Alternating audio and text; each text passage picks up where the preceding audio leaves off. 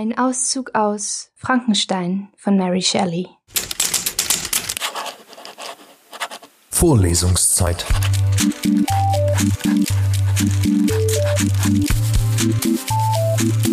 Der Geschichten-Podcast für jede Gelegenheit.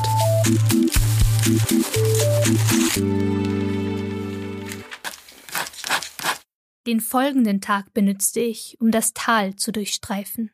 Ich stand an der Quelle des Aveyron, am Fuße des Gletschers, der mit langsamen Schritten von der Höhe hinabgleitet. Zu beiden Seiten ragten schroffe Felshänge gegen den Himmel, und vor mir lag die mächtige Fläche des Gletschers. Einige zerbrochene Fichten lagen ringsherum zerstreut, und das feierliche Schweigen ward nur unterbrochen durch das Murmeln des Baches oder das Poltern eines herabfallenden Felsstückes, das Donnern von Lawinen oder das Krachen berstenden Eises, das an den Wänden widerhallte. Dieses majestätische Schauspiel vermochte mir etwas Ruhe zu geben. Es erhob mich und ließ mich das als klein empfinden, was ich fühlte. Jedenfalls zerstreuten sie die düsteren Gedanken, über die ich die letzten zwei Monate nicht hinausgekommen war. Als ich abends heimkehrte und mich zur Ruhe legte, verflocht sich das Herrliche, was ich den Tag über gesehen, in meine Träume.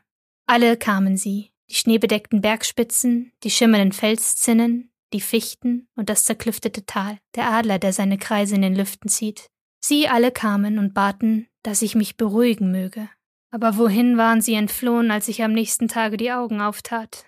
Alle Fröhlichkeit war mit dem Schlaf entflohen, und eine graue Wolke tiefster Melancholie lagerte auf meiner Seele. Der Regen rauschte in Strömen hernieder, und dichte Nebel verhüllten die Häupter meiner geliebten Berge. Trotzdem beschloss ich, den Nebelschleier zu durchdringen und hinaufzusteigen auf die steilen Höhen. Was bedeuteten mir Sturm und Regen? Man brachte mir mein Maultier, und ich machte mich auf den Weg nach dem Montavert. Ich erinnerte mich des Eindruckes, den der mächtige, immer von Unruhe erfüllte Gletscher ausgeübt hatte, als ich ihn das erste Mal sah. Sein Anblick hatte mich damals in Entzücken versetzt und meiner Seele Schwingen verliehen, die sie weit über den Alltag hinaus in lichte, freudige Gefilde erhoben. Das Erhabene in der Natur hatte mir immer Feierstimmung eingeflößt und mich die kleinlichen Sorgen vergessen lassen. Ich beschloss auf den Führer zu verzichten, denn ich kannte ja Weg und Steg hier oben und fürchtete, die Anwesenheit eines zweiten würde mir die Stimmung verderben. Der Anstieg ist sehr steil, aber der Weg ist in weiten Serpentinen in die Wand eingeschnitten, so dass die Überwindung des senkrechten Absturzes möglich wird. Es ist ein Bild furchtbarster Öde und Einsamkeit, das sich hier den Augen bietet. An tausenden Stellen bemerkte man noch die Spuren der winterlichen Lawinen. Zerbrochene und abgerissene Bäume bezeichneten die Wege, die sie gegangen. Einzelne Bäume waren vollkommen vernichtet. Andere beugten sich schräg über den Abgrund oder lehnten sich mürrisch an andere, die noch fest geblieben. Der Weg wird, je höher man steigt, umso öfter von Schneewellen unterbrochen, auf denen unaufhörlich Steinbrocken zu Tale schießen. An einzelnen Stellen ist es besonders gefährlich, indem das leiseste Geräusch, sogar das Sprechen imstande ist, eine Lawine zu erzeugen und Gefahr auf das Haupt des Unvorsichtigen herabzuziehen. Die dort wachsenden wenigen Bäume sind nicht groß und geben mit ihrer dunklen Färbung der Gegend das Gepräge des Ernstes. Ich sah hinunter gegen das Tal. Weiße Nebel stiegen von den Flüssen, die dort unten dahin eilten, und krochen in dichten Schwaden an den Hängen der Berge herauf, deren Häupter von den Wolken in einförmiges Grau gehüllt wurden. Vom düsteren Himmel rann der Regen und erhöhte die Melancholie meiner Umgebung. Warum rühmen wir Menschen uns der größeren Feinfühligkeit gegenüber dem Tiere? Wenn unsere Sinne sich lediglich auf Hunger, Durst und Liebe erstreckten, wären wir nahezu frei. Aber so wie wir jetzt sind, bewegt uns jeder Hauch der Luft und wir hängen ab von einem zufälligen Wort oder Anblick.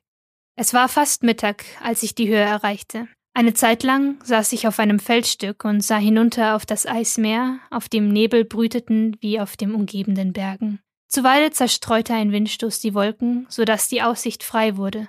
Die Oberfläche des Gletschers war sehr uneben. Es war, als sei ein Meer in seiner Erregung erstarrt und von tiefen Spalten zerrissen. Das Eisfeld war nur etwa eine Meile breit, aber ich brauchte beinahe zwei Stunden, um es zu überqueren. Drüben ragte die Felswand senkrecht gegen den Himmel. An der Stelle, wo ich nun stand, hatte ich den Montavert gerade gegenüber, über dem sich der Mont Blanc in grausamer Majestät erhob. Ich drückte mich in einen Felsspalt und konnte mich an der herrlichen Szenerie kaum satt sehen. Die eisigen, glitzernden Bergspitzen leuchteten über den Wolken in goldigen Sonnenschein. Mein Herz, das vorher noch so gedrückt war, empfand etwas wie Freude, und ich rief Wandernde Geister, lasst mir dieses Glück. Oder wenn das nicht möglich ist, nehmt mich zu euch fort und von den Gefilden dieser Erde.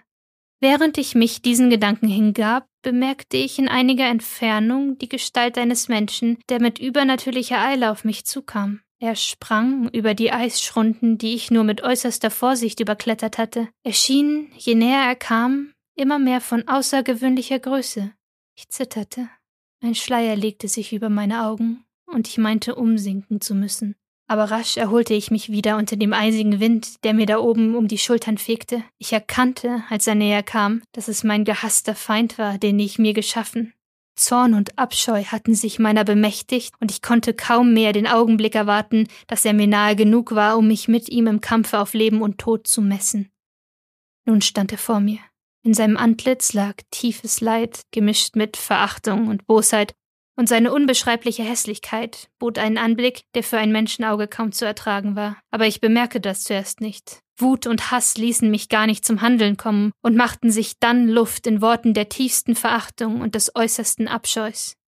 Teufel, verfluchter, rief ich aus, wagst du es mir vor die Augen zu treten? Und fürchtest du nicht, dass dich mein rächender Arm zerschmettert? Fort mit dir, du hässliches Insekt. Oder besser, bleib, dass ich dich zu Staub zermalmen kann, und könnte ich doch, indem ich das Licht deines verhassten Lebens ausblase, die Opfer wieder lebendig machen, die du in teuflischer Bosheit vernichtet hast.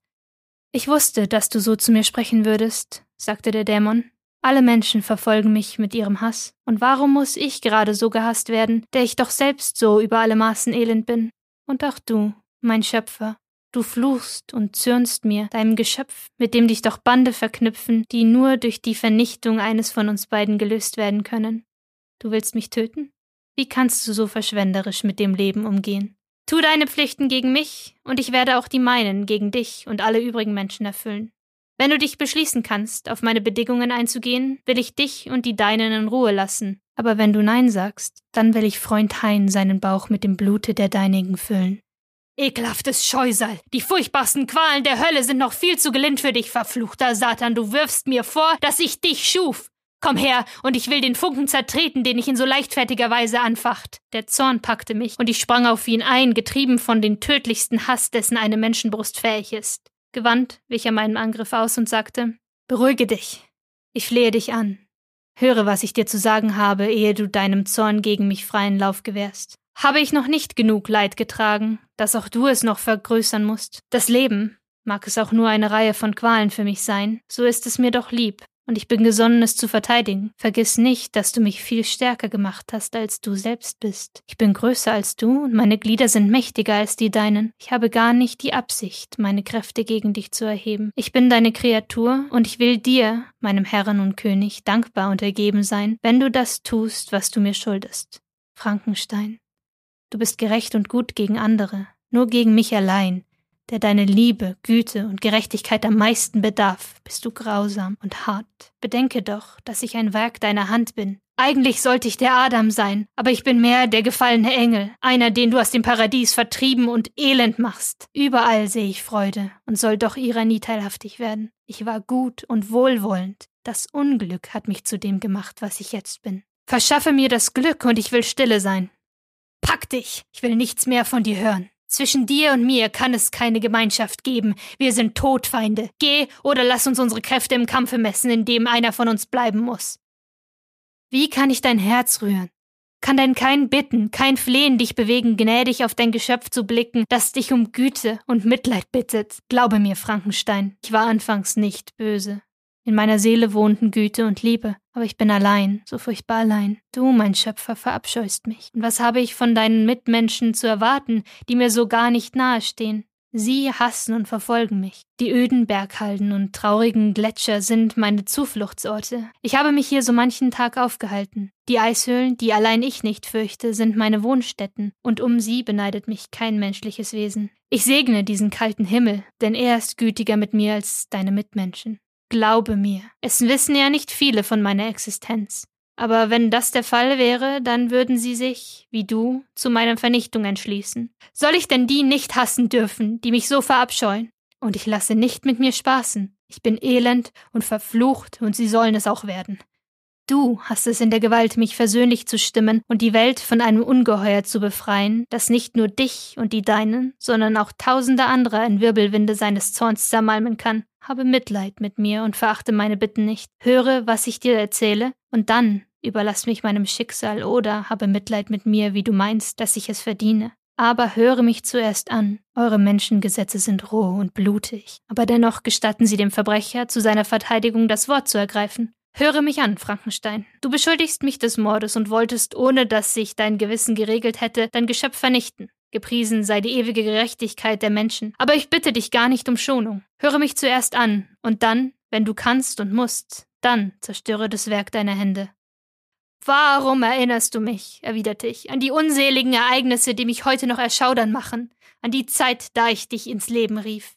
Verdammt sei der Tag, elender Teufel, da du das erste Mal das Licht sahst. Verflucht seien die Hände, die dich formten. Du hast mich über alle Maßen unglücklich gemacht. Du hast mir die Kraft genommen, zu unterscheiden, was gut ist und böse. Geh, lass mich deine verhasste Gestalt nie wiedersehen.